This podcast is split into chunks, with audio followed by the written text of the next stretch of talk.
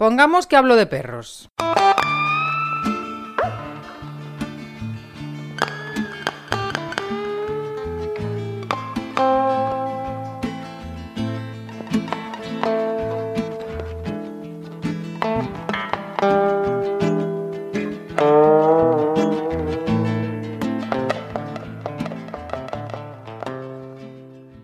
Siempre me intento remontar a hace, hace en plan, 2000 años. ¿No? ¿Qué, qué hacía esa gente, ¿no? Que no conocía el condicionamiento operante, ni las chuches, ni el castigo positivo, ni nada, ¿no? O sea, ¿cómo llegaban a esa No habían estudiado teoría de aprendizaje. Sí, sí, no, no, no, no habían, no, o sea, a eso tenemos que ir, ¿no? A esa, a esa relación eh, fundamental de confianza y de, y de, y de comunicación, ¿no?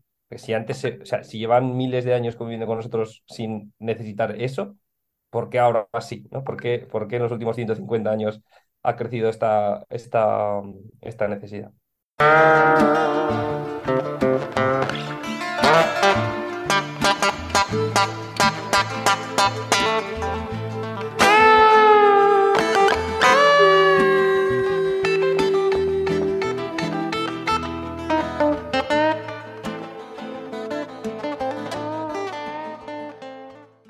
Hugo Fernández de Enclave de Cannes vuelve a Pongamos que hablo de perros.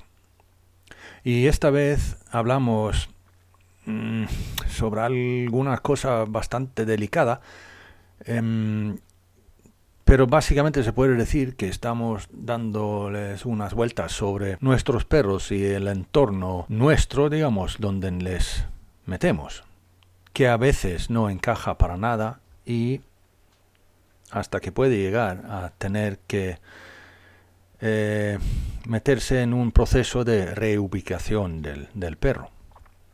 Algo que evidentemente es muy delicado. Pero es algo que a Hugo le, últimamente le ha dado muchas vueltas a la cabeza. Con todos ustedes, Hugo Fernández de Enclave de Cannes.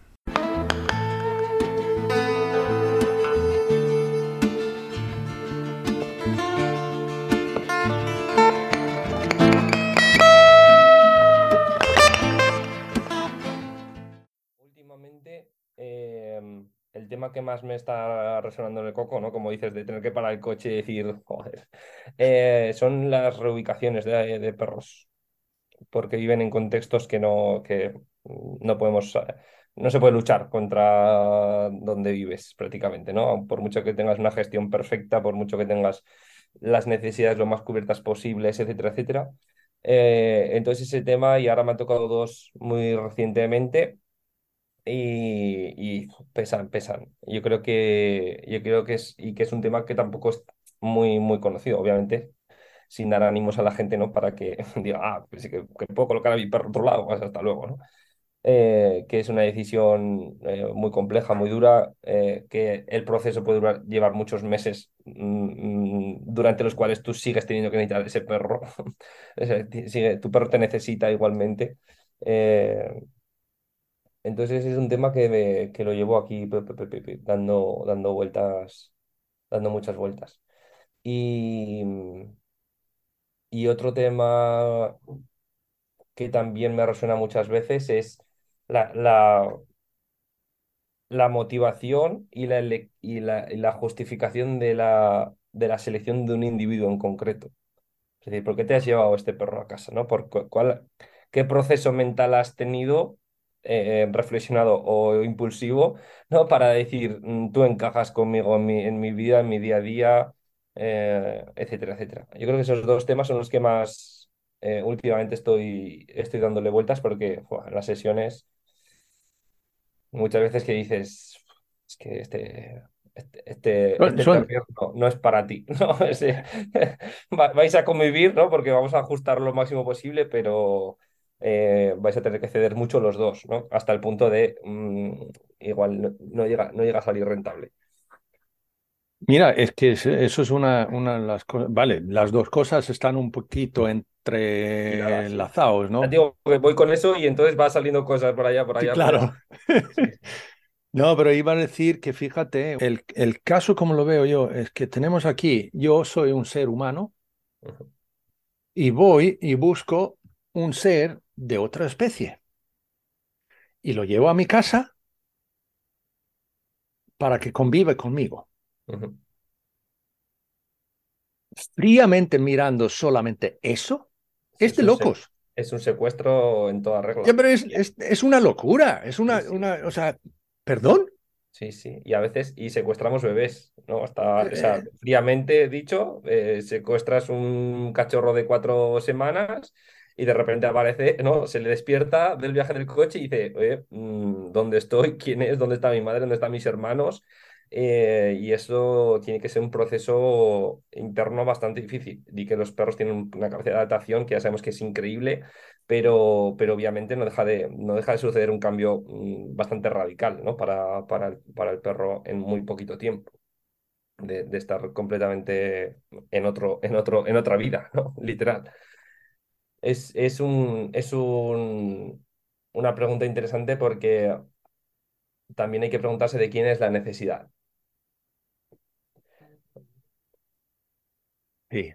¿Qué, qué- qué está satisfaciendo la aparición de un perro en casa? ¿No? Eh, ¿es tu necesidad emocional? ¿Es que ha sido así? mm, ha dado la casualidad? ¿Tú tenías ganas, te apetecía, estás bien? ¿No vas a mm, utilizar al perro como psicólogo, no como se lee por ahí, ni nada por el estilo? Y tenías todas las, em, las gestiones, la logística, la capacidad mental, económica, etcétera, etcétera, de poder llevarlo a casa, ¿no? Y ha sido una decisión muy, muy reflexionada. ¿O es que mm, no necesitas un perro, necesitas otro tipo de, otro tipo de ayuda eh, profesional? Hombre.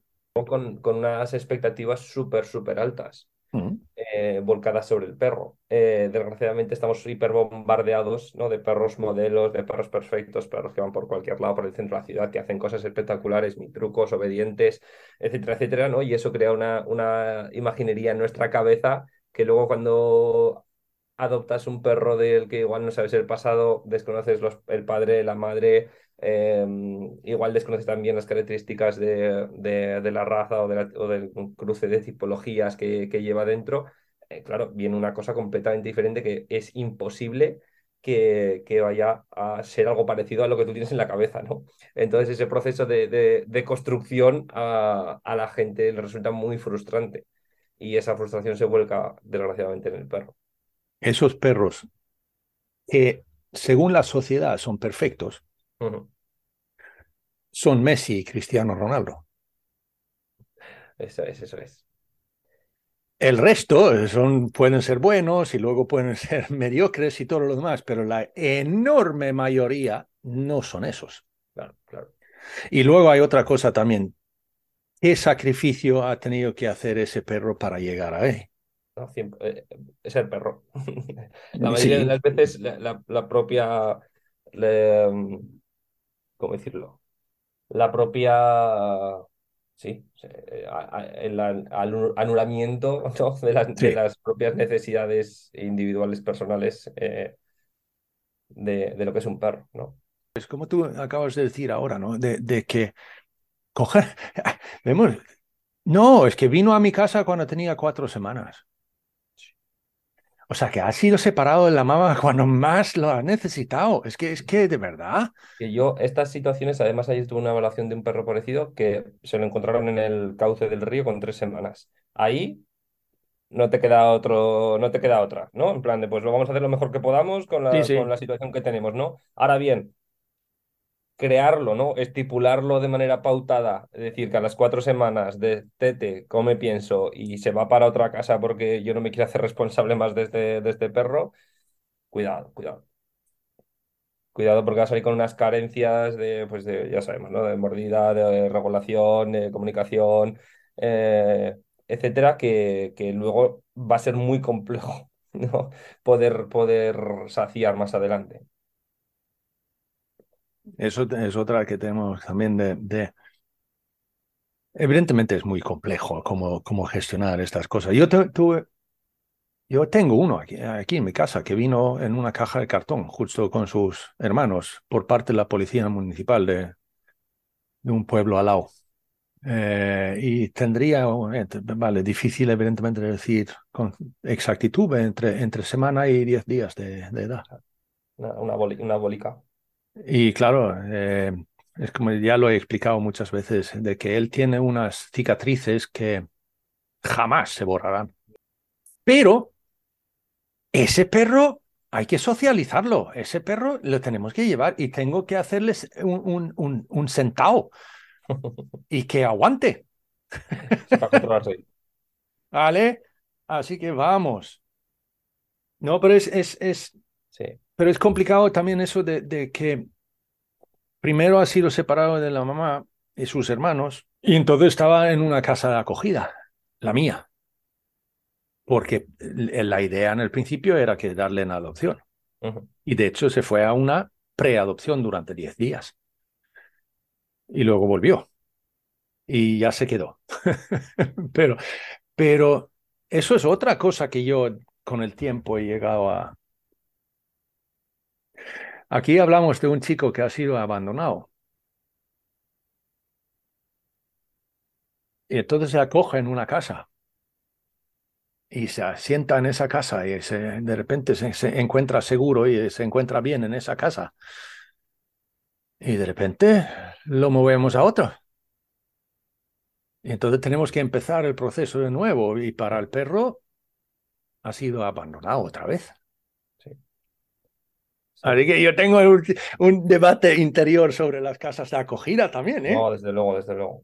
A mí me gusta mucho en- cuando, cuando se abre este tipo de, de temas, eh, compararlo como si ese proceso que está viviendo el perro lo viviera una persona. Es decir, tú, en vez de poner un cachorrito de tres semanas, pon un, pon un bebé. Bueno, pon un bebé persona, pon un niño de siete años, de seis años, de diez, que está viviendo esto mismo. ¿No? O sea, que no tiene ninguna figura de apego, que el lugar no es seguro, que le faltan capacidades eh, físicas, emocionales, ¿no? cerebrales, etcétera, etcétera. Claro, cuidado, porque no puedes hacer lo mismo que un, un niño que se ha desarrollado bien, ¿no? Eh, de manera estándar en una familia, que le quiere, que haya apego seguro, se, tiene capacidades, está bien nutrido, etcétera, etcétera, ¿no? Entonces, eso hay que, hay que verlo bajo ese prisma siempre, porque si no podemos pecar de mm, pasarnos de la raya. Y además hay otra, otra matiz en eso, de que ese niño de 7, 8, 9 años que está en una casa de acogida, digamos, no le estamos explicando tampoco que, ojo, no te apegues demasiado aquí, ¿eh? porque aquí solo es de tránsito. Claro, claro. no, no, no, que de repente, ¡pum! Sí, sí, sí. De un día para otro. No, y ah, claro, entonces en eso de motivación y selección de compañeros, pues. Eider dijo en el primero que hice con ella, eh, una frase que he usado muchas veces cuando hablamos sobre los Border Collies y ahora tenemos los Malinois y, y estos perros de, de, digamos, mm, potentes en el sentido de, de aprendizaje o co- coger conductas deseadas por parte nuestra, ¿no? Em, de que nadie coge un Border Collie sin un plan. No hay nadie que coge un Border Collie con la idea de jubilarse. Sí, eso es verdad. Eh, y me parecía una reflexión clarísima ahí, porque a mí me vienen bastantes casos de Border Collies eh, donde el plan el se que- El torció. plan ha fallado, ¿no? El plan ha El fallado. plan desde- se desde el torció. segundo mes empezó a torcerse. Sí, sí. Y Sí, claro, eso, entonces hay una motivación en, en, en la selección de ese, ese ser, ¿no? Claro. Pero el problema es que eso también muchas veces está completamente equivocado. O equivocada esa, esa motivación, o la, la, la razón, ¿no? Claro. Le pesa, le pesa mucho la fama a, estos, a este tipo de perros. Claro. Pensar que se pueden amoldar a cualquier tipo de familia, a cualquier tipo de circunstancia, que son muy, los más inteligentes del planeta. Yo tuve, tuve una border collie belcha durante, ocho años, que se murió justo en la, cuando empezamos la pandemia. Y si me hubieran dado un euro cada vez que alguien me paraba por la calle, me decía si era un border collie y que eran los animales más inteligentes, los perros más inteligentes del planeta, eh, te lo puedo asegurar que tendría, si no una casa pagada, a- algo, decente por ahí. porque, porque mm, claro, bajo esa premisa cabe, cabe todo, ¿no? Cabe una hiperadaptabilidad independientemente de, del estilo de vida que le vayas a, proponer a ese perro. Y cuidado otra vez, ¿no? Cuidado otra vez que igual nos, nos encontramos con, con una imposibilidad total de, convivencia. Pero también hay que decirlo, o sea, que yo lo aclaro una vez más, que, que lo sepan, que a mí personalmente me encantan los Border Collies, de verdad, me gustan mucho. Eh, me parece, cuando están bien, eh, me parece un perro fantástico, pero no lo recomiendo a nadie. eh, no lo recomendaría a nadie, si no es que tenga, digamos, un, un rebaño de, de si tienes un paquete de ovejas, sí, Mejor, mejor que no. Vale. Pero lo que pasa es que con, con un cierto trabajo y un entendimiento de lo que es lo que tengo entre manos, puedes llegar a convivir muy bien con, con, un, con un border collie también, ¿eh? Ojo. porque la colaboración es máxima. La, voluntad de colaborar es máxima por parte del Border Collie. Ahora bien, hay que satisfacer las necesidades individuales de este, de este perrito todos los días. Entonces, y que, y que tampoco es machacarlo ejercicio, nada que aprenda 100.000 palabras, ni 100.000 trucos, ni, ni nada. No tiene nada que ver. Antes de ser un Border Collie es un perro. Después es un Border Collie. Eh, entonces, la gente se pasa, ¿no? Yo creo que de, propuestas hacia, hacia el perro y pues que crean perros con, una, con unas necesidades, como con una sobrenecesidad de hacer cosas, ¿no? De, estar todo el rato estimulado, de estar todo el rato en, la cresta de la ola, ¿no? Todo el rato. Como es un border collie, ¿no? Hay que los lunes, miércoles, jueves y domingos, no sé qué actividad, no sé qué actividad, no sé qué. Cuando va a descansar, obediencia, no sé, trucos y no sé qué. El día libre, excursión, 12 horas, porque como es un border collie hay que, hay que hacer mucho ejercicio y estos perros están trabajando 24 horas no sé dónde, Claro, sí, pero ves, ves al pobre perro y está con los ojos ahí más abiertos que, que, casi se le salen los ojos, ¿no? Entonces, primero es un perro, después vamos a, a, la, a, la, tipología más concreta, ¿no? Pero primero necesidades normales y corrientes de, de la especie. Eso, porque lo que pasa es que si, si cubrimos eso, la, la, la, posibilidad, o sea que si primero lo vemos como un perro y cubrimos las necesidades de un perro, ya está, ya está. Sí, entonces lo de la raza. No, hace falta, pasar más allá de la línea. Con eso ya, puede ser feliz un border collie. No hace falta que, que, darle extra, ¿no? Por ser border collie. Eso lo de, también el, de, que fue Oscar Murguía, porque hablamos específicamente del border collies, ¿no? Eh, que dijo que hay eso de, de que, el, tengo un border collie, entonces el hay que, hay que, hay que. Mm. No, no, no, no, no hay que. No hace falta. Con, con, Oscar he hecho un par de seminarios con, con esta Border Collie ah. y, y, el concepto es, ¿no? Ahí, ahí son compañeros de trabajo, o sea, ahí sí que tienen una, función muy específica, ¿no? Pero en el momento que dejamos de trabajar, tú eres un perro. Túmbate, rasca, eh, hace agujeros, eh, muerde palos, haz lo que te dé la gana libre, ¿no? Cuando sales de, cuando salimos los dos de trabajar, ¿no? Cada uno que disfrute como, como, como quiera, ¿no? No están todo el rato ahí pendientes eh, al 100%. Y, y, de esto hay una foto muy chula de, de Leila Ortiz, que es eh, una otra chica de, de, por ahí arriba que, que también es pastora, mm. eh, que ahora no recuerdo cuántos, cuántos perros había en la foto, pero salían como cinco perros eh, así, como uno subido encima del muro, otros en el suelo, tumbados, durmiendo y tal, y dicen, aquí están los border collies de trabajo, ¿no? Y, y la, la, foto, todos ahí relajadísimos, aún estando en el, en el lugar de, donde, donde se trabaja, ¿no? No, no, esto, esto es un perro. Después me, echas una mano a, a, a gestionar la, el paquete de, de, ovejas, ¿no? Pero sí, sí. si no te digo nada, tú libre. No, o, o lo que le cuesta a la gente entender también, ¿no? Que, que, que hay momentos para, para hacer cosas y momentos también para no hacer absolutamente nada. Pero cuando hablamos de expectativas, ¿no? De que, que te, baja a esas un poquito porque, porque simplemente el, el, perro no, no puede gestionar todo esto.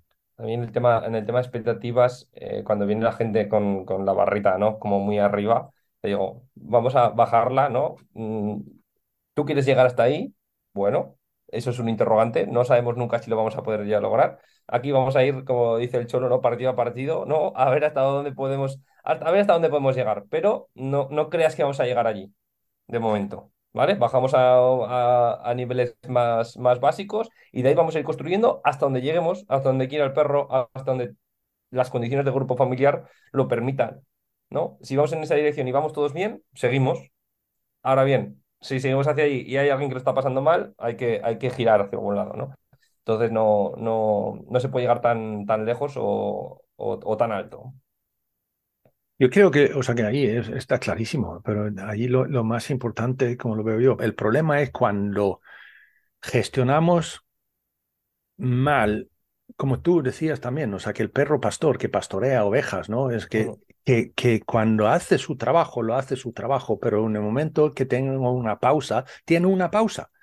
Eh, y, que, y que no está, tenemos que gestionar eso que puede llegar a ser delicado, ¿no? Pero aún así, si se gestiona bien, no hay absolutamente ningún problema. Eh, porque De, de, la misma forma que yo voy a mi trabajo y luego tengo tiempo libre y tal, ¿no? O sea que son dos, dos cosas distintas. Y si el perro sabe diferenciar entre uno y otro y además le dejamos hacerlo, pues entonces no veo nada mal en ello. Siempre, siempre que la dosis, ¿no? la carga, la responsabilidad y tal este, este sea adecuada, el perro es capaz de desconectarlo, llevan haciendo miles de años, ¿no? Es decir, no, hay ningún perro en la historia que naturalmente esté 24-7 24 trabajando, ¿no? No, no, no, Los que se dedican a guardar, los que se dedican a guardar están eh, tranquilamente hasta que tienen, hasta que suena el teléfono de emergencia, ¿no? Entonces ahí vamos con todo. Pero hasta que no suene, yo la vida, la vida de tranquilidad, ¿no? Ahora bien, como suena el teléfono, vamos todo el grupo a, a, darlo al, 110%. Entonces, eso es lo que, lo que más nos cuesta, yo creo que nosotros encajar, ¿no? Es decir, que, que el perro la mayoría del tiempo mm, es capaz y debe no hacer nada, ¿no? Entre comillas, ¿no? Para, para satisfacer un bienestar. Y hace, hace poco compartía en, redes un estudio que, em, que, que, hicieron en la India sobre el, el la consumición del tiempo que hacían los perros, los perros ferales, eh, y era, mm, ahora no recuerdo exactamente el número, pero como el 72% así del tiempo era cosas en plan de estar de pie, estar sentado, tumbado, dormir, lamerse, tal, tal, ¿no? Y solo un 12% moverse, forrajear, ir a por comida, interactuar entre ellos y tal. Eh, entonces, claro, si eso es lo que hacen los perros en, en, formato lo más natural posible, ¿no? Que tenemos ahora mismo. Claro, igual deberíamos ir hacia allí, ¿no? En vez de meter el perro en nuestro modelo de vida, al revés, ¿no? Igual tendríamos que respetar su modelo de vida y eh, encajarnos de la mejor manera posible entre todos, ¿no? Pero teniendo en cuenta que un perro eh, de normal, la mayoría del tiempo de su vida, si tiene necesidades satisfechas, no hace nada. Es que, es que eso será, no sé si tú te refieres a lo de Sindor Pangal. Eh, es que ahora no recuerdo quién, quién lo firma. Pero hay otros también, ¿no? Pero, Sindor, Pangal, también me gusta mucho. El, libro, el librito que tiene de Dog Nose es, sí, una, es una pasada. Es una sí, sí. Pero ella, ella, ella el, estudio que ella ha hecho sobre los perros callejeros ahí en, en, Bangalore, ¿no? Eh, llegó a decir en un momento, no sé si lo dice en el estudio concreto, pero llegó a decir, porque yo la entrevisté para el Slow Dog Movement también, y llegó a decir de que se había visto, o sea, es una pregunta que suele soltar, de que de los 24 horas diarias que pasa, ¿no? El tiempo, ¿Cuánto crees que el perro dedica a correr? O sea, correr. Eso significa, aparte, o sea, por, digamos, no sé si lo, lo, lo identificó como galopar o desde un trote rápido. O sea, un trote rápido. Pasar del trote, del trote rápido. ¿Vale? Eh, y la gente suele decir, vale, de 24 horas, pues a lo mejor una hora o tal, menos de un minuto. Sí, sí, sí. Y en menos de muy específicas, muy concretas que lo requieran, etcétera, etcétera. Claro. O sea, nada. Y aquí, y aquí si, y ahora, eh, si vas a, a, cualquier parque, si el perro no está corriendo 30 minutos mínimo cada paseo, no está satisfecho físicamente, Dios mío, se le van a atrofiar los músculos, va a empezar a eh, envejecer prematuramente, etcétera, etcétera. Nada más, nada más lejos de la realidad. O completamente de- esto, normal y corriente, que vaya a hacer paseos mm, estándar, ¿no? Que no esté, que no esté inmóvil dentro de una jaula. Sí, sí, igual que tú, igual que yo, ¿no? Puedes tener temporadas de más actividad y temporadas de menos actividad, pero mm, el cuerpo se, se, se mantiene con, con sin Yo te- o sea, necesidad de tanta, tanta, tanta, tanta. Y el caso es ese, o sea, que si está encerrado en una jaula, entonces es que, es que ya no tiene opción ninguna. No. Eh, si le sacas de la jaula y le dejas moverse y escoger sitios y, y- y estar tumbado aquí un rato y luego allá un rato y luego por aquí, un- o sea, de vuelta y tal, ya verás tú que el perro en realidad descansa lo mismo, supuestamente, pero descansa Libre. como quiere, ¿no? Eso es. Y eso significa que luego le sale, sacas a la calle y no tiene ninguna necesidad de correr. Claro. Yo te, o sea, que y te puedo decir que si lo- voy sacando a mis galgos, y eso es otra. Hoy, galgos necesitan correr mucho, ¿no? Sí, Sí, sí, seguro, seguro. Sácales y pon- pontas- sí, sácales a un campo abierto y a ver, y te sientas en el medio tú, a ver y cuánto corren ellos. Sí, sí, sí. sí. No, no, no. Y, y además, cuando caminas con un, con un galgo en correa, ralentízate, Sí, sí, es como. porque no se, no se mueven nada. Sí. O sea, yo voy 100 metros y eh, ha pasado me- media hora, casi. No, no. Sí, creo que habría que re- redibujar, ¿no? Las necesidades eh, de, de lo que tiene un perro ahora mismo. Bueno, ahora mismo y siempre, ¿no? Pero, pero redibujar las necesidades que, que creemos nosotros que tiene un perro, ¿no? Esa, esa, esa sería. Yo creo que es importantísimo. De, de- de hecho, yo he dicho, o sea, que hasta que hice un, un hashtag, eso, que demos el giro. O sea, que, que necesitamos dar el giro eh, en el sentido de que cuando te- tenemos que llegar a poder observar y entender y aceptar y a empezar a trabajar a partir de ahí, de que la enorme mayoría de los perros, voy a decirlo como suelen decir los políticos, la inmensa mayoría de nuestros perros viven, viven en un entorno eh, completamente alienados. O sea, eh, es que no lo entienden, no lo pueden procesar, no tienen ni zorra idea de qué es esto No, y lo que cual. Y lo que pasa es que lo que nosotros no podemos pretender hacer de verdad, y yo lo he dicho, o sea, que tenemos que hacerlo desde, desde la misma profesión, eso no lo podemos arreglar con un SIT.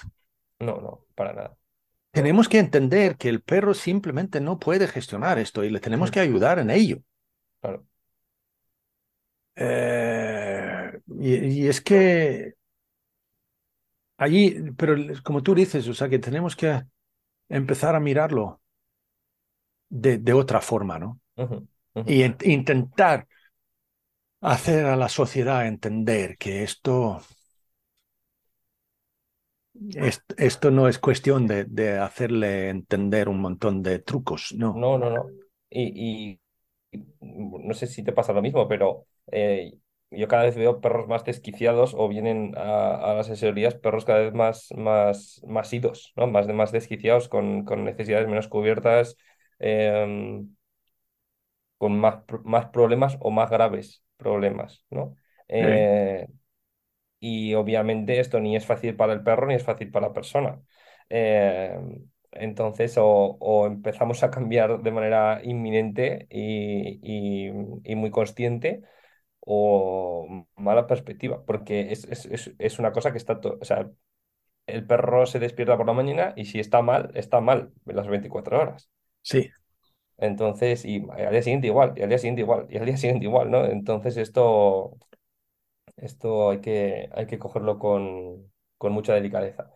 Y, y sobre todo poder darles eh, espacios y tiempos a los que sí que están acostumbrados, ¿no? Yo, yo mucha gente, muchas veces la gente se sorprende que coja, literalmente cojo el coche todos los días, mm, el 90% de los paseos para salir de- del entorno urbano, irme a zona de, de, de- de las afueras de Zaragoza, que es donde vivo, para Mm. darles ese tiempo, ese espacio, ese mm, cero tranquilidad, cero, cero de nada, ¿no? Que es Mm, un poco lo que, lo que más necesitan. Y mm. sí, es un esfuerzo en tiempo, en gasolina, en coger el coche, en la molestia de buscar aparcamiento, bla, bla, bla, bla. Pero si tienes un perro, tienes que hacer eh, sacrificios porque ellos estén bien también, ¿no? Y, y obviamente esto yo lo hago encantado porque sé que ese, pase, ese momentito, esa hora o ese ratito que estamos en el campo, ellos dos están gozándolo ya que el resto del día yo estoy trabajando o estoy haciendo otras cosas o no les puedo dar tanta atención, ese momento es, es sagrado, ¿no? Y, y obviamente imprescindible. No, yo te puedo decir también, o sea, que hay gente que me dice que estoy loco porque me levanto tan temprano por la mañana, pero lo que pasa es que yo tengo la gran suerte de vivir básicamente en la orilla del mar, ¿no? Eh, y el caso es que, pero es una zona turística, con lo cual aquí hay mucho y, y mucha gente que se mueven y tal. Pero yo saco a los míos a caminar por la orilla del mar a las 5 de la madrugada. No hay ni Dios. Claro, y gozada, gozada era. Algún Y pescador estos, madrugador, pero el resto gozada. y ese, ese paseo a ellos le- les, les- o sea, que les da de perlas para Es el vida, resto del día. Es la vida, es la vida, sí, sí. claro, allí pueden estar haciendo lo que necesitan, o sea, olisquear el tiempo que necesitan y vamos tranquilos, o sea, muy tranquilamente caminando. Eso es. Y eso significa además que tienen ahí. Sí, cuando tienen eso la mayoría de, de, mm, de los días, ¿no? Puede pasar un día que digas, mira, tío, hoy solo vas a salir a mear, cagar, lo siento, pero hoy toca esto, ¿no? Ya compensaremos el día siguiente, ¿no? En esos, en ese equilibrio, en ese balance, sí que te puedes permitir eso, ¿no? claro, Pero ¿qué pasa? Que la mayoría de perros viven al revés, ¿no? Viven, salen, salen a, a paseos higiénicos y el fin de semana sí que tienen, sí que tienen igual, a veces demasiadas, ¿no? En plan, siete horas de excursión, ocho horas de excursión, eh, entonces está está súper súper desbalanceado, ¿no? O sea que los perros sí que son muy capaces de tolerar, pues eso, un día de mm, pues salir a mear y cagar y ya está, ¿no? Día, día de relax total en casa, pero cuando tienen el resto bien, bien satisfecho. claro. Sí, sí. Y además, como tú dices, o sea, que si, adem- si además lo explicas al perro, En plan, de- no, o sea, veces que cuando voy hasta aquí, hasta arriba de cosas o tal que algún día se me complica, es en plan de, venga, tía, lo siento, me voy a cagar, volvemos a casa, mañana o pasado o tal, ya, ya, ya vemos, ¿no? Pero, y obviamente la previsibilidad de lo que va a ocurrir también es súper importante para, para, para los perros. ¿no? Y, hay, y hay mucha gente que les cuesta hablarle ¿no? al, al perro. El perro con que se lo digas cinco veces más o menos el mismo contexto, ya va a decir, espérate un momento, esto significa, vale, que voy a salir 10 minutos, que mm, va a ser tocar el parque, me cagar y subir, o va a ser la calle o tal, vale, ok, me voy mentalizando, ¿no? Y ya puedo gestionar esto mejor, ¿no? Em, y, y en esto hago, hago mucho, mucho, mucho hincapié, ¿no? Incluso ayer, ayer lo comentaba por, por, por la colmena y por, por stories, el, el hacer las cosas un poquito más previsibles a través de la comunicación para nuestros perros, que es fundamental. Claro. Yo tuve una temporada que ya lo, he- lo supongo que lo he comentado antes también. Tuve una temporada que decía a la gente que no hables tanto a tu perro, no le hables tanto, no le hables, deja, cállate, no hables a tu perro, le vas a confundir, le vas a hacer tal. Ahora estoy más o menos diciendo que no hablas bastante con tu perro. Sí, sí, sí. Hemos Pero pasado, digo, vamos de extremos. En las personas, desgraciadamente, vamos de extremos. O le sí, taladramos la- el oído al perro hasta que nos ignora por completo porque está eh, hasta, hasta arriba de escucharnos, a no ser nada comunicativos hasta que te tengo que poner la correa, hasta que me enfado o hasta mm, consecuencias negativas, ¿no? Entonces, ni, ni, ni uno ni el otro, ¿no? Y obviamente los perros conviven con nosotros desde hace tremendo tiempo y, y obviamente están muy acostumbrados a, bueno, ellos son especialistas en comprendernos, entonces mm, si lo haces bien, ¿no? Si, si lo haces comedidamente, eh, puedes crear una comunicación increíble, increíble. Sí, el, el caso es que yo suelo, en, e- en eso, evidentemente le digo a la gente, se ven, ahora, habla con tu perro, no a. Eso es. O sea, y, y eso de, de lo que decíamos, ¿no? O sea, que si, si hoy no podemos hacer un paseo largo, entonces porque no tengo tiempo o tal, ¿no? Entonces explícaselo, díselo, que hoy lo siento mucho, pero no podemos hacer muy largo aquí, o sea, vamos a tener que simplemente salir y hacer las necesidades y ya está. Y Mm. volvemos y luego, luego ya lo compensaremos eh, y tal. Y si tú explicas eso al perro, tú le dices, pero eso el perro no lo puede entender. A lo mejor no entiende tus palabras, pero sí que entiende tu intención y, Mm, e entiende, eh, eh, y entiende perfectamente la emocionalidad que tú tienes mm. ahí. Y el tono y la fisiología que tú muestras, porque es completamente diferente a decir, a cómo estás tú internamente, si sabes que vas a una hora al campito y tal, así es, venga, venga digo rápido, que, que tus movimientos, la velocidad de movimientos, a dónde miras, eh, cómo coges las, cómo coge la correa, cómo coge las llaves del coche, o sea, ellos 24/7 nos están observando. Prácticamente. Entonces ellos son especialistas en, identificar esos pequeños matices que nosotros a veces no, nos damos cuenta, ¿no? Em, entonces, ellos ya lo saben.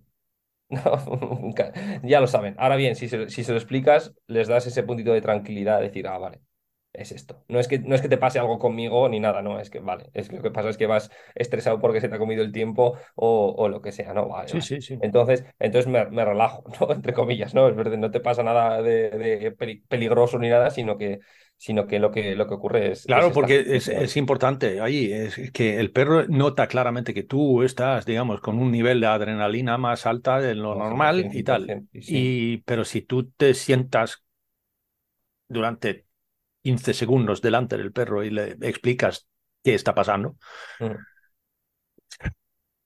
es, ese momento ahí es fundamental. Claro, que la primera vez te va a mirar girando la cara en plan de qué le pasa a este tío, ¿no? Que eh, está girado de la cabeza. Pero a la quinta va a decir, ah, vale, esto, esto, es esto, eso es lo que ha pasado las otras veces, vale, ya lo entiendo, lo pillo, vale, mm. guay.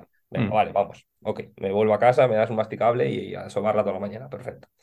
y luego te, te, puedo decir, o sea, que voy a soltar un ejemplo de esto que yo suelo decir a, gente también. O sea que, ojo, que tu perro te entiende muchísimo más de lo que tú piensas.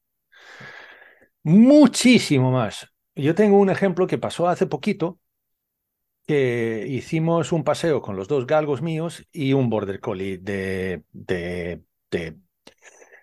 del otro lado.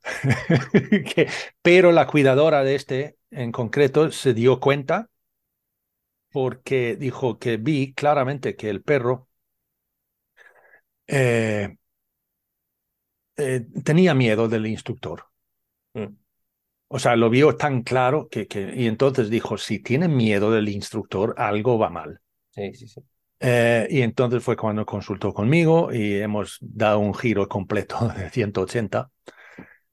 digo, sobre el trato con el perro. Em, mm, luego hace actividades y yo digo, mira, no tengo problemas con las actividades, no tengo problemas con la convivencia. Entonces ahí, vale.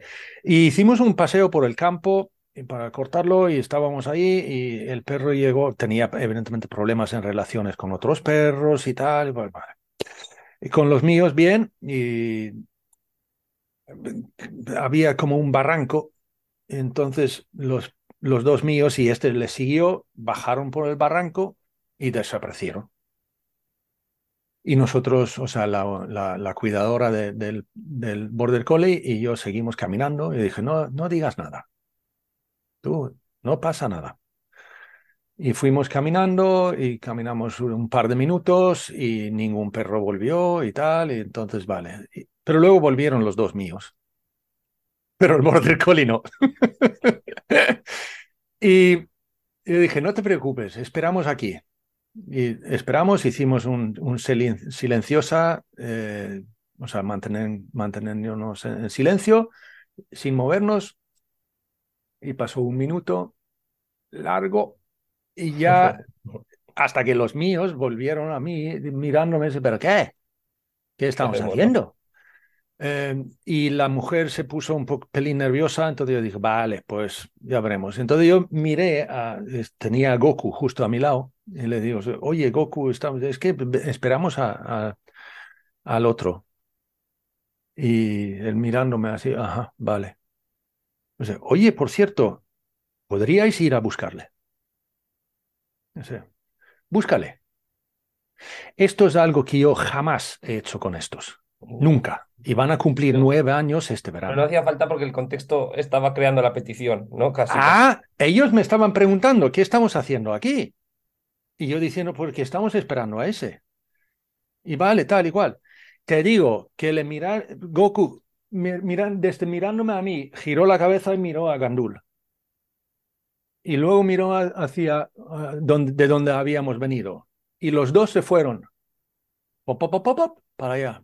Menos, menos de 30 segundos volvieron con el, con el border collie. Y es que nunca lo he hecho. Pero no hace falta, es que me entienden, entienden el contexto, enti- como digo, entienden la intención, in- entienden la emocionalidad y entienden el, el con- el contexto de todo esto. Sí. Yo, yo cuando, cuando hablamos de cosas así, siempre me intento remontar a hace, hace en plan, 2000 años.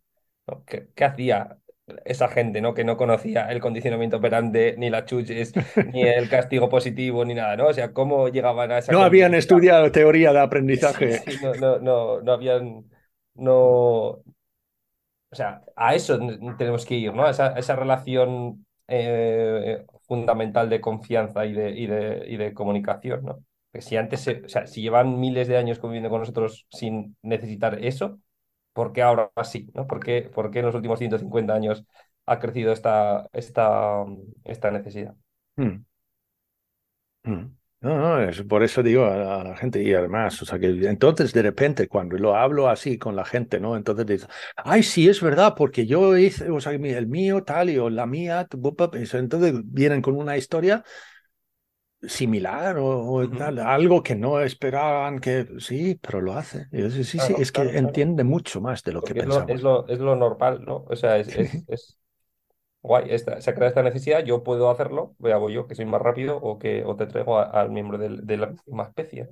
Claro. Sí, sí, sí. Pero es eso, ¿no? Habla con tu perro. Sí. Porque yo te, te digo, pero es habla con, con, no a. No se trata de darle órdenes ni, ni, ni... eso es. Y sobre todo especializarse también en, en lo que, en cómo dicen ellos las cosas, ¿no? Que a veces ponemos, ponemos expresiones humanas en, en los perros y, y les hacemos flaco, flaco favor. Ya, está claro, está claro. ¿Y las reubicaciones? Es otro, otro Eso es delicado, ¿eh? otro de los temas candentes últimamente, sí. Y es un tema muy delicado.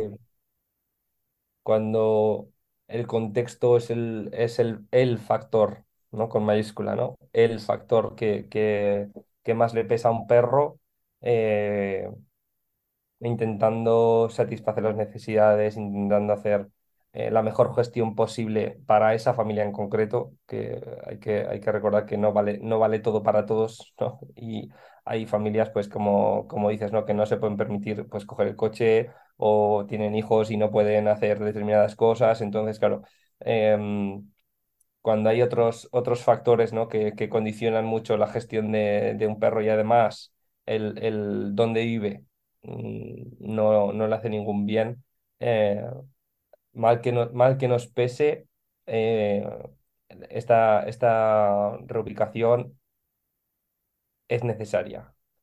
Eh, porque para, como, como comentamos antes, ¿no? Para vivir una vida eh, o que pasen los años en esa situación insostenible, ¿no? Para, para nadie o seguir cargando malestar, tanto en el perro como en la familia, em, duele, obviamente, es un proceso complejo, difícil, a veces eh, se dilata en varios meses o incluso mm, no llega a ser posible, ¿no? Eh, pero pero hay que, hay que plantearlo en algunas, en algunas situaciones, obviamente. Yo tengo una de estas también, que tú acabas de decir, o sea que ahora voy a generalizar un poquito para que no herir sentimientos de alguno. Em, cuando tenemos una familia, que digamos una pareja de adultos y luego tenemos un par de hijos, y entonces los hijos tienen una edad de que tienen que, vale, tienen el colegio y tal, y nosotros tenemos nuestro trabajo y ellos tienen su colegio, pero de- después del colegio tene- tenemos actividades eh, extraescolares de alguna forma u otra. Y Puede ser deportes y luego los fines de semana tenemos torneos de esto, partidos lo que otro y tal, ¿no? Entonces estamos dedicando tanto tiempo a los niños o niñas que no tengo tiempo para el perro. Y no pensé que eso iba a ser un problema. Claro, Porque entonces, y, lo que, lo que, y, y un poco lo de antes. Una semana un perro te lo puedo aguantar. Ahora bien, si va a ser la gestión de la vida completa así, mm, cuidado, cuidado, cuidado. Y entonces llegamos a, contratar a una, un paseador o una paseadora de perros que viene y saca al perro a dar un paseo una vez al día y tal y cual, pero luego convive con nosotros y el paseo ese no lo hago con ellos y tal. Mira, es que no, esa no es la solución, hasta que puede llegar a ser un problema en la convivencia luego en casa. Sí, claro, claro. Claro, claro. Porque puede llegar, fíjate, puede llegar a, que el perro disfruta de ese paseo. Y dice a la paseadora o al paseador que, oye, ¿por qué no puedo ir contigo a tu casa? Sí, sí, 100%, 100%. O sea, para, para algunos perros volver a casa, algunos contextos, volver a casa, ¿eh? O sea, cuidado, que, mm, eh, parece una frase baladí, pero no querer volver a casa voluntariamente porque no te gusta el contexto eh, o lo que viene o, mm, cómo se está gestionando, imagínate tú, ¿no? En esa, en esa situación, ¿no? Es decir, volver a mi, al hogar donde, eh, donde no me puedo ir. Y tampoco quiero estar así, como se está gestionando ahora. Igual si hay una reestructuración, tranquilamente, ¿no? Pero, pero tiene que ser un, proceso emocional bastante difícil. Seguro. Tiene un poquito que ver con lo que, lo que es el de, que no puedo soltar a mi perro porque se escapa. Es cuando yo digo, vale, se escapa. De verdad, esto ya lo hemos hablado muchas veces, pero se escapa de verdad. Porque si buscamos la definición de la palabra escapa o escapar, es, vale, es escapar de Auschwitz. Claro, está, está la opción de no volver, ¿no? Evidentemente. O sea, que significa esto que, que cuando tú sueltas al perro, el perro se pone a correr como un loco en una dirección y no deja de correr hasta que está 100% seguro que jamás de los jamases le vas a encontrar. Eso es. Estamos hablando sobre eso. Porque si es así, entonces tenemos un enorme problema. Pero como tú dices también, o sea, que puede simplemente ser de que el perro, de cierto modo, cuando lo estamos observando, está diciendo que yo, yo no tengo ganas de volver a esa casa. ¿eh? Hace, hace eh, un año y medio así, eh, le eché una mano a una familia que ese era el principal requisito, ¿no? Es decir, que iban al campo, soltaban y tal cual abría el mosquetón, el perro se hacía eh, línea recta hacia donde sea, ¿no? Y ya se metía ahí un poquito en la, en la, en la operación, ¿no? Y luego obviamente le costaba volver. Eh, y un poco revisando mm, las necesidades, las rutinas, eh, cómo se estaba gestionando, pues bueno, nos dimos cuenta que tenía mucha presión encima, ¿no? O sea, cuando estaba la perrita cerca de los humanos, había muchísima presión, que a esa perrita que era un puntito más sensible de la cuenta, no, no le apetecía, ¿no? Entonces, momento que veía que se podía ir, alejarlo suficiente como decir, vale, aquí estoy eh, en la costa, ¿no? Es decir, no me estoy ahogando, entre comillas, ¿no? Estoy, estoy en, en, a salvo y podían ir así, pero la perrita, o sea, podían caminar un montón, etcétera, etcétera, pero la perrita siempre a, a X metros. Y luego eso, hay que engañarla para capturarla, o sea, para, volverle a poner la correa y esas cosas, ¿no? Eh, en el momento que quitamos toda esa presión y creamos un poquito más de confianza, soltabas el mosquetón y la perrita pues olfateaba el primer arbusto, no sé qué, se volvía, iba a la predación, volvía un poquito, estaba con ellos, etcétera, etcétera. Entonces ahí era más un concepto de mm, gestión de la relación que, que, de, que de un tema de que, de que sea un perro escapista, lo que sea. Claro, hay que pensar eh, cuál es la motivación intrínseca de este perro para hacer lo que hace, ¿no? Eh, en el momento que escudriñas un poco y, y, ves que pueden ir por ahí por ahí los tiros, eh, pues obviamente es un, es un cambio de perspectiva brutal, ¿no? porque además le, le hacía mucha obediencia, mucha, mucha exigencia, así, mm, esa, esa perrita, no igual que hay otros perros que pueden tolerar más ¿no? ese, ese tipo de cosas, a esta perrita le, le cargaba muchísimo, entonces decía, chao. Además, una perrita ágil, eh, grandota, que corría mucho, eh, decía, desconecto, plan, me voy, de, me voy al recreo, ¿no? Paso de vosotros, que, me tenéis hasta, hasta, hasta arriba, ¿no? De, de, de cosas.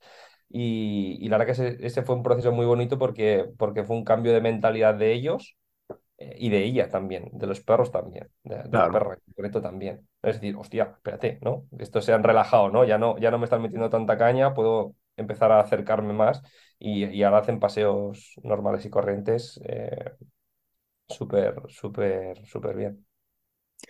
Bueno, a ver, Hugo, interesante, interesante em, de no tener guion y empezar a hablar sobre algo, ¿no? Eh, que, porque de- de- yo, a mí me gusta, de cierto modo, eso también. A veces fastidia un poco, pero, pero porque eso significa que tú empiezas a hablar sobre algo que realmente quieres hablar en ese momento, Sí, ¿no? eso es, eso es. Pero ya está. Hugo, muchísimas gracias. Ti, Em, te conocemos desde, desde eh, sí, el, el- el cierre de la segun- del segundo viaje. Así que si, si gente no saben quién eres y tal, ahora, muy mal, deberíais saberlo, pero a Hugo lo encontráis en, en Clave de Can. Eso es. eh, así que eso es lo más fácil, ¿no? En Clave de Can. Sí, eso es. Eh, tienen Instagram, Facebook, eh, la, La web. página web, eso Sí. es. Y, y ahí aparecen todas las formas de contacto y sería un placer escucharos algún mensaje. Oye, ¿tienes algún proyecto? ¿Hay algo que trabajas? ¿Hay algo que, digamos, Pues aprovecha mi- un momento a vender mi, algo? mi proyecto permanente es, es La Colmena, que es el, el espacio de aprendizaje colaborativo que, que, mm, al que estoy dando forma, eh, con muchísimos profesionales del sector canino de, mm, de la rama respetuosa y amable. Eh, ahora, el- esta mañana justo he hecho la cuenta y creo que, somos, que, creo que hay ya seminarios de más de 50 profesionales en, en La Colmena Mm. eh, más de 100 horas de, de formación en formato de seminarios, eh, diferentes grupos de Telegram de- para aprender de, de diferentes eh, aspectos como análisis de vídeo, nutrición, eh, desahogo simplemente, ¿no? Chats de, de descuentos o de material de paseo, etcétera, etcétera. Y, y en, y en este es el, es el principal proyecto, ¿no? Y obviamente el Centro Canino eh, presencial en Zaragoza, que también estoy, estoy orgulloso y ahora vamos a empezar a hacer cositas también más interesantes para la, para la población canina de por aquí cerca. Pues me parece estupendo. Eh, pues nada, muchísimas gracias. Muy bien, a ti, Jonas, ha sido un placer de verdad charlar contigo. Mucha suerte con, con Enclave de Can y mucha suerte con La Colmena y que te vaya muy bien. Muchas gracias. Y con eso terminamos este tramo. Gracias, Hugo. Gracias a ti que estás escuchando esto y si es que te gustaría escuchar más, pongamos que hablo de perros.info y allí encuentras absolutamente todos los tramos que hemos hecho hasta ahora. Y con eso me despido por esta vez y solo me queda por decir hasta el siguiente tramo. Saludos peludos.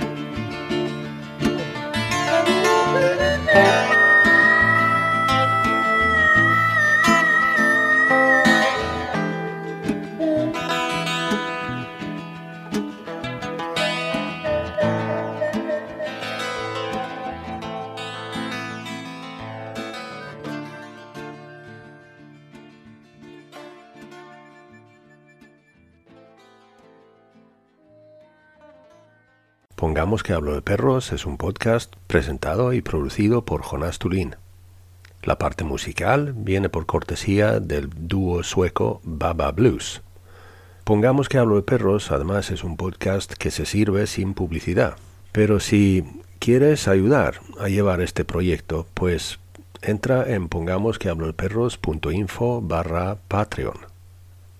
Si quieres mandar un mensaje con algún tipo de comentario, o simplemente a lo mejor decir hola. Pues eso, hola arroba pongamos que hablo de perros punto info.